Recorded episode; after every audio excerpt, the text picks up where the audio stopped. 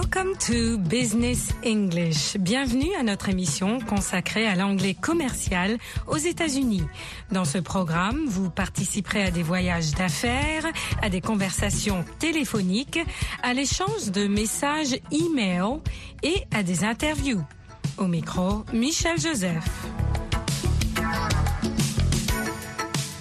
Dans cette leçon, vous allez entendre le verbe to be au présent c'est-à-dire le verbe être, avec la contraction. Par exemple, What is his name? Littéralement, quel est son nom? Comment s'appelle-t-il? Avec la contraction en anglais, on avale z et vous entendrez un s à sa place, un sifflement. What's his name? What's his name? What's her name? Pour dire What is her name? What's her name? Les pronoms personnels à la troisième personne du singulier, he et she. Et les pronoms possessifs, his et her. He is from the US. Il vient des États-Unis. He, il. He is from c'est-à-dire littéralement il est des États-Unis, il vient des États-Unis. Contraction du verbe conjugué is, vous n'entendrez que le S. He's from the US. She's from the US. Écoutez la conversation qui va suivre. Je vous prépare un peu avec le vocabulaire. Good morning, Kathy. How are you this morning? Ils se disent bonjour. Good morning. How are you this morning? Comment vas-tu? Comment allez-vous ce matin? How are you this morning? Vous allez entendre une réponse très américaine. I'm great. I'm great. C'est la contraction de I am great. Littéralement, je suis super. Plus correctement, je me sens super bien. I am great. I'm great. And you? Et toi? Et vous? Autre réponse très américaine, pretty good. Pretty good. Traduit littéralement, joliment bien. Pretty good. Joliment bien. Et plus correctement en français, pas mal. We have a guest. Nous avons un invité. We have a guest with us today. A guest, un invité. Listen, écoutez. Good morning, Kathy. How are you this morning? I'm great. And you? Pretty good. We have a guest with us today. What's his name? His name is Robert Harris. Robert Harris? Yes, Robert Harris. He's from the United States. Écoutez et répétez. Listen and repeat. What's his name? Quel est son nom? His name is Robert. His name is Robert. What's her name? Vous entendez la contraction? Her name is Kathy. Her name is Kathy. What's your name? Quel est votre nom? My name is Max. My name is Max.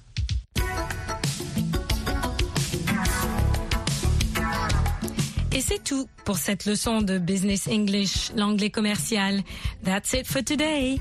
Until next time. À la prochaine fois. Au micro, Michel Joseph. Goodbye.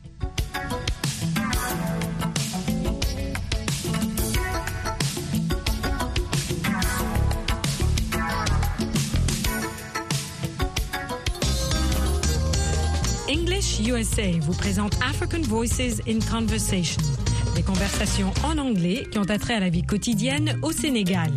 Pour télécharger ces leçons, allez sur le site internet www.lavoixdelamérique.com, cliquez sur Apprenez l'anglais et retrouvez les leçons d'anglais spéciales Sénégal.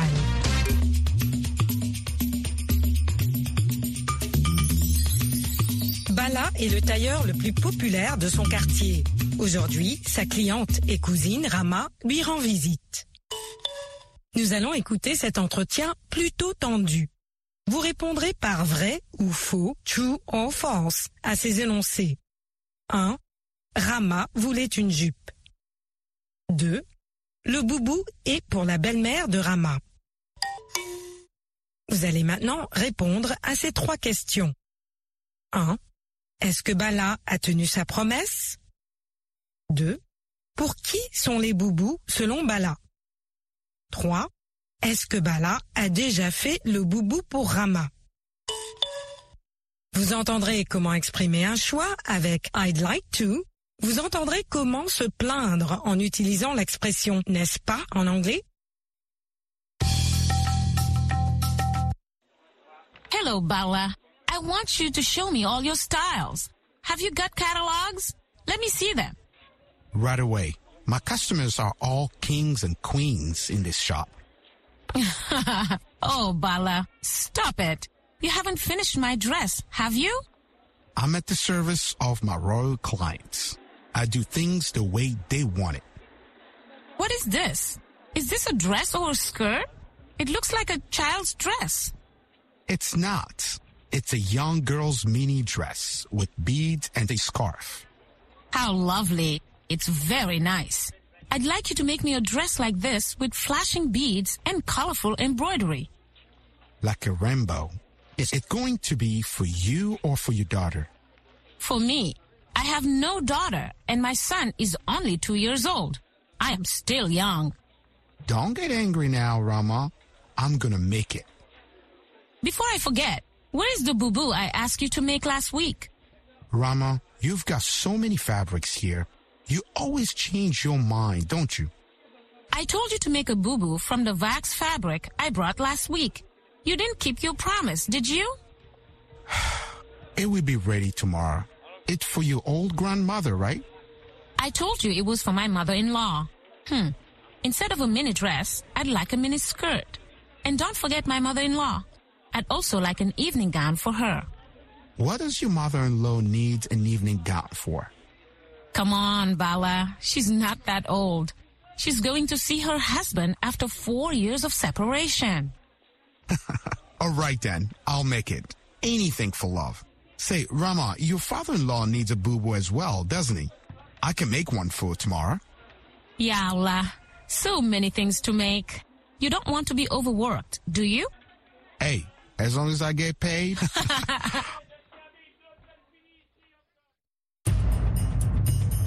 Vous avez entendu dans ce dialogue Bala et Rama.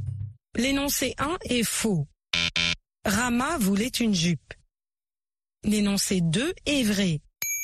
Le boubou est pour la belle-mère de Rama. Voilà les réponses aux questions. 1.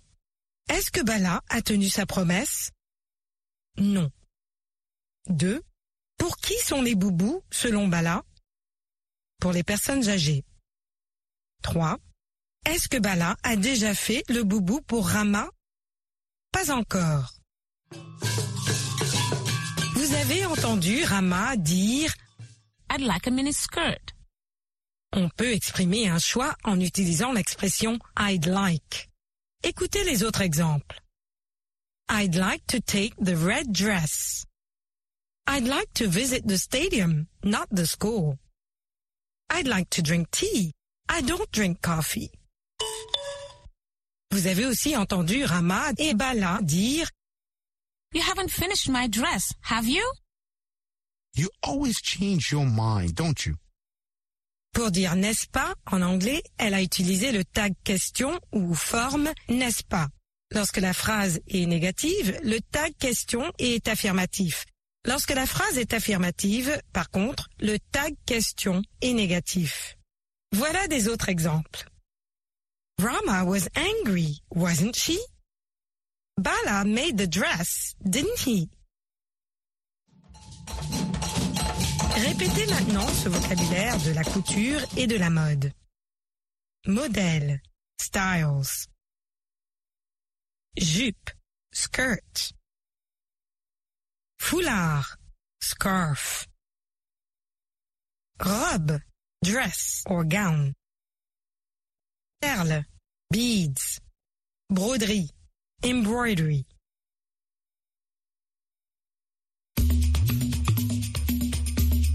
Vous avez entendu dans ce dialogue Bala et Rama exprimer un choix avec I'd like to. Vous avez aussi entendu comment dire n'est-ce pas en anglais et entendu des mots relatifs aux vêtements. On se donne rendez-vous chez Bala le tailleur.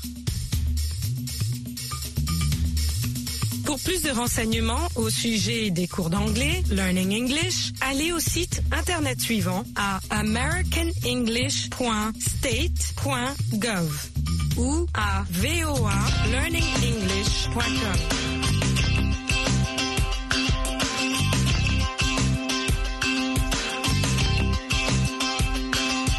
Nous retrouvons aujourd'hui Martin Lerner dans un train à destination de New York. Il parle de vacances et de loisirs avec son compagnon de voyage, un médecin russe. Vous apprendrez à répondre à des questions sur vos loisirs et aussi à poser des questions au passé.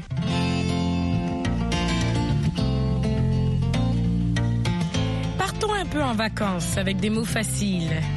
To travel, voyager. I travel, je voyage. In the summer, en été. In the winter, en hiver. On vacation, en vacances. Et une expression un peu difficile, children's diseases, les maladies infantiles. Children's diseases.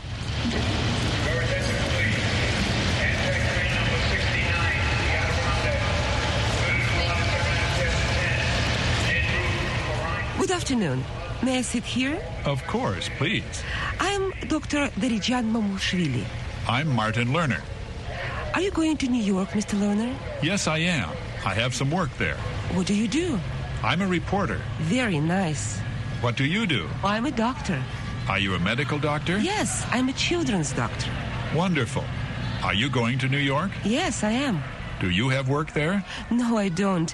I'm on vacation. Where are you from? I'm from Georgia. Are you from Atlanta? You don't sound Georgian. No, no, I'm not from Georgia in America. I'm from Georgia in Europe. Where are you from in Georgia? I'm from Tbilisi. Do you work in Tbilisi? Sometimes. I worked in Moscow last month. I worked in Kiev last year. Do you have friends in New York? Yes, I do. I worked in New York. How long did you work in New York? Only one year. When did you work in New York? Five years ago, but I visited New York too. When did you visit New York? Ten years ago, three years ago, and, and last year. Who do you visit? I visit my doctor friends. I visit hospitals. You have a working vacation. That's right.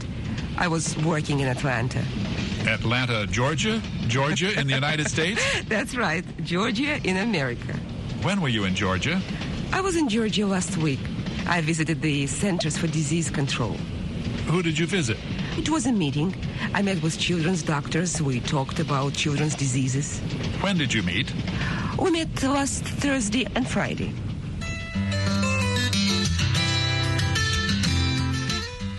Quand on pose une question sur un événement passé, on peut commencer par when, quand. Pour la réponse, le temps du verbe est au passé. Et on peut indiquer un moment dans le passé ou une période de temps avec des expressions telles que five years ago, il y a cinq ans. Two years ago, il y a deux ans.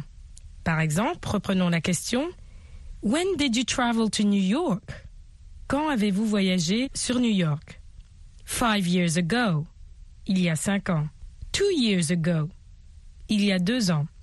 Ou bien, réponse au passé, I traveled to New York last year. J'ai voyagé à New York l'année dernière. When did you visit the hospitals? Quand avez-vous visité les hôpitaux? Last week, I visited the Children's Hospital. La semaine dernière. Last week, la semaine dernière. Last year, l'année dernière. Yesterday, hier. Last Thursday, jeudi dernier. Last Friday, vendredi dernier. When did you work in New York? Five years ago, but I visited New York too. When did you visit New York? Ten years ago.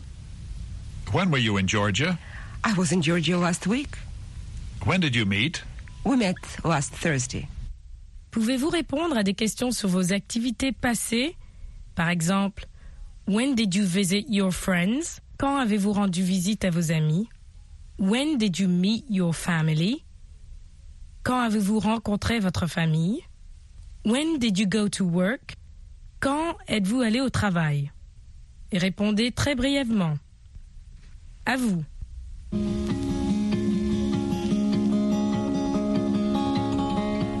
When did you visit your friends?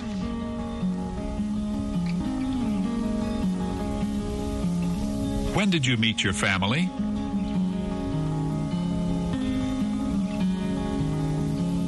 When did you go to work?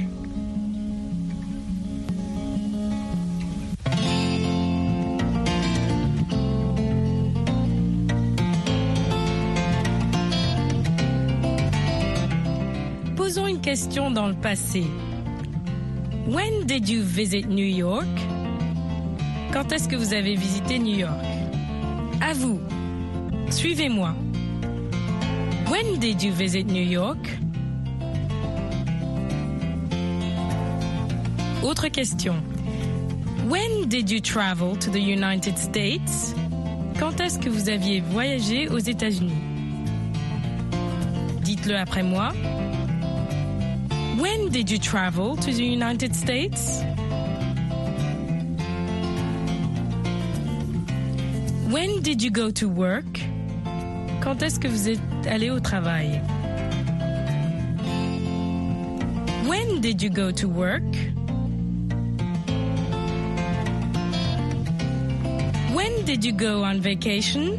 Quand est-ce que vous êtes allé en vacances?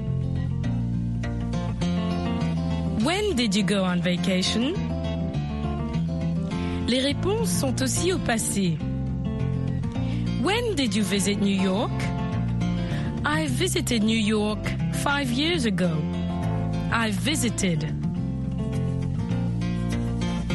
When did you travel to the United States? I traveled two years ago. I traveled. When did you go to work? I worked yesterday. I worked. When did you go on vacation? I went on vacation three years ago. I went. I went, c'est le passé de to go. I go. C'est très simple pour ce passé de to go, aller. Parce que tous les sujets se conjuguent de la même façon. I went to the doctor. You went last week. She went to the market. Went to school. We went to the movies. They went to the restaurant. Vous voyez, c'est très simple. Went. Maintenant pour les expressions du passé. When did you go to work? Yesterday. When did you travel to New York? I went last week. When did you visit Africa? Last year. When did you go on vacation? Three years ago. When did you travel to Abidjan? Four years ago. When did you visit your family?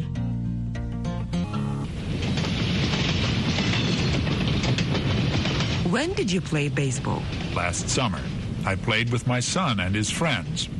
Do you like to travel? Yes, I do. I meet new friends. I study. I work with new children. I like to travel.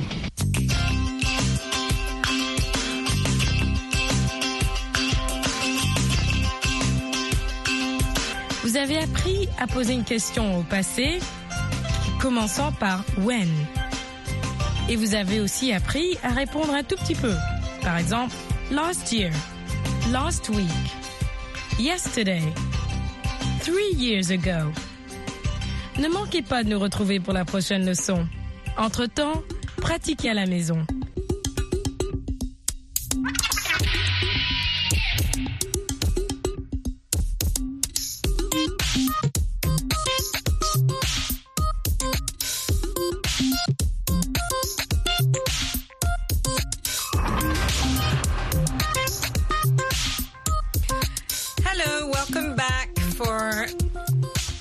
Anglais Télé. Bienvenue à Anglais Télé, de nouveau avec vous Michel Joseph et, Roger Muntu. et notre chère invitée étudiante, our dear young guest student. Eva Pekenaro. Welcome everyone from across the world, wherever you are, surtout right. nos auditeurs en Afrique francophone. Yep. And we are trying to familiarize, our, fam- familiarize ourselves with the present and the past. We just spoke about the present and we did encounter the present perfect, which is the past, and the present perfect continuing. But we're first going to look at the past simple, le passé tout simple. Mm-hmm. On va se réchauffer un peu. We're going to warm up and try to understand the complexities of the past. The past is also on a timeline. It's on a timeline like the present is, I guess, like all time. All, We're on a timeline. We're all of them, doomed. Yes. Past, present, Present, everything is in future. the timeline, right? So we're going to try and narrow it down to the past simple.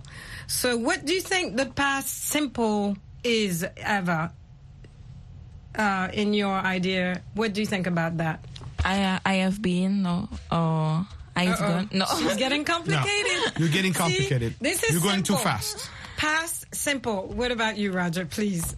oh, I I wear I were. Oh, I had no. I had.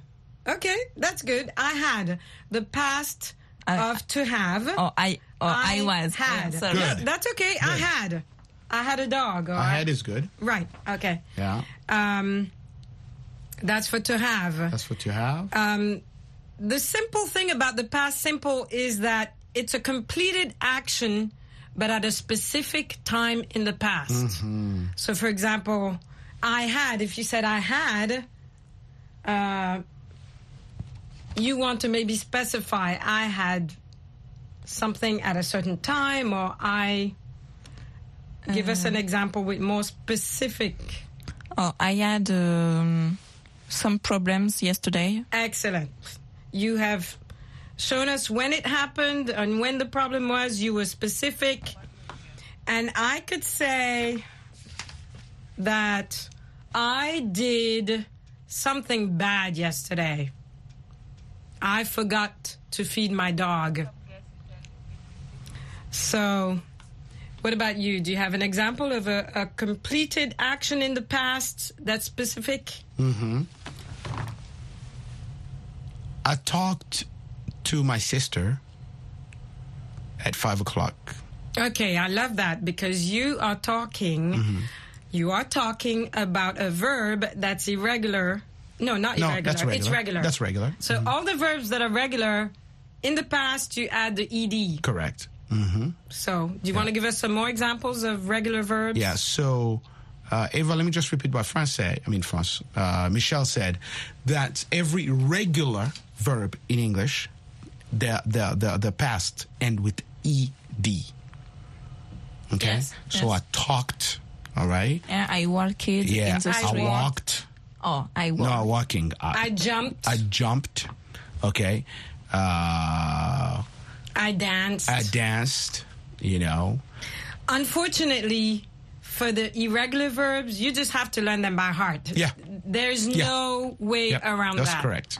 There's no magic way because they all come in different forms. Okay, so we hope that enough of you know enough irregular verbs Mm-hmm. by heart in the past. This was more than a warm up. We're actually going to welcome our guest. We have Jeff Ilunga Pascal. Hi, Jeff. It's been a long time. Okay, I guess Jeff can hear us somewhere down the line, the timeline. We also have Hanima. Welcome back, Hanima. And we have Pierrette, do we? Okay. So we have Halim. We have Musa Kuma from Bamako. Musa, hi. It's been a while. Oh, I'm, I'm great. And you? I hope that you can handle talking about the past because we're going to go through different forms of the past with you. Yes. Great. Um, we have the past simple, which is a completed action at a specific time. Eva gave an example. She had Um, some problem yesterday. she had some problem yesterday. And I Uh, say I talked, uh, and I say I talked to, to my sister uh, yesterday. Okay. Okay. Oh, so walked now in the street this we're gonna ask. Oh, you did? What did you do? Sorry. What did I you I do? walk this Okay. morning You in the walked. street. You walked this morning in the streets Yeah. of Washington, of course. Yeah. Okay. So we're going to ask Musa. Musa, you're on the spot. we are going to ask, I said it right this time. Yeah. the first time I said you're on the block. which oh, did you really? Yeah, I missed that not part. Not very good. I missed that part. Um, so, Musa, we are going to ask you to give us an example of a verb in the past simple. So, an action that's completed at a specific time in the past. Go ahead, Musa. I lis- I lis- uh, I listened to RM show. I listened to RM show. Very Thank good. you so much, Musa. And if, if you want to be specific in the past, you could say yesterday, you could say last year, you could say a week ago. Oh, one hour ago. Uh, every day I listen to RM show. ah, every day. Every day. Thank you. Okay. Yeah. No, when you say every day, you are bringing it into the now. I'm going to be very critical now because every day is not. Because he said, if you say every day, you have to say every day I listen to. You can't say every day I listened to. No. Did you hear the difference, Musa? Uh, of course. Yeah, yeah, Wonderful. see. Wonderful. Okay, so we're going to ask uh, Halima, how about you? What? Give us a simple example of a past simple verb that means an action completed at a specific time in the past. Mm-hmm. Go ahead. To give to give an example. Yes. Hello. Yes. Yep. Okay. I finished studying. I finished studying. Yes, English. You finished studying English. Um, do you have a specific time? Ah, it's, it's, yes. Ah, yes, in 2012. Okay. So that is the past simple. It's a completed action at a specific time in the past. And we've understood that. I finished studying. What did you say? Sorry again. English. I finished studying English in 2000 and I, I can even say last year. last year. Excellent. Last year, yes. Very good. I want to thank all our listeners who worked so hard on this complicated subject. Thank you to Halima Should continue with the subject. I know, we're going to continue. Thank you to our engineers. Thank you to Didier. Thank you to Paul Wayne and Awa Traore And Jeffy Luna. and Jeff Ilunga. Thank you, France, Thank you. Dave Magnus, and Evan Tutu.